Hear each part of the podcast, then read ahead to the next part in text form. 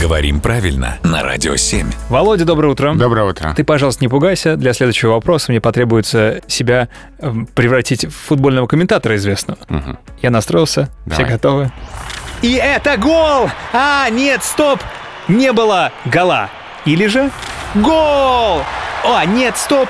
Гола не было. Мгм. Э, Второй вариант лучше. Сильно. Мгм. Ты Э, про мое изображение да. известного комментатора Да. или про ударение? в Да, данном про оба сразу. случае? Еще раз, И ну как про то, и правильно? про другое. На самом деле а, не было гола.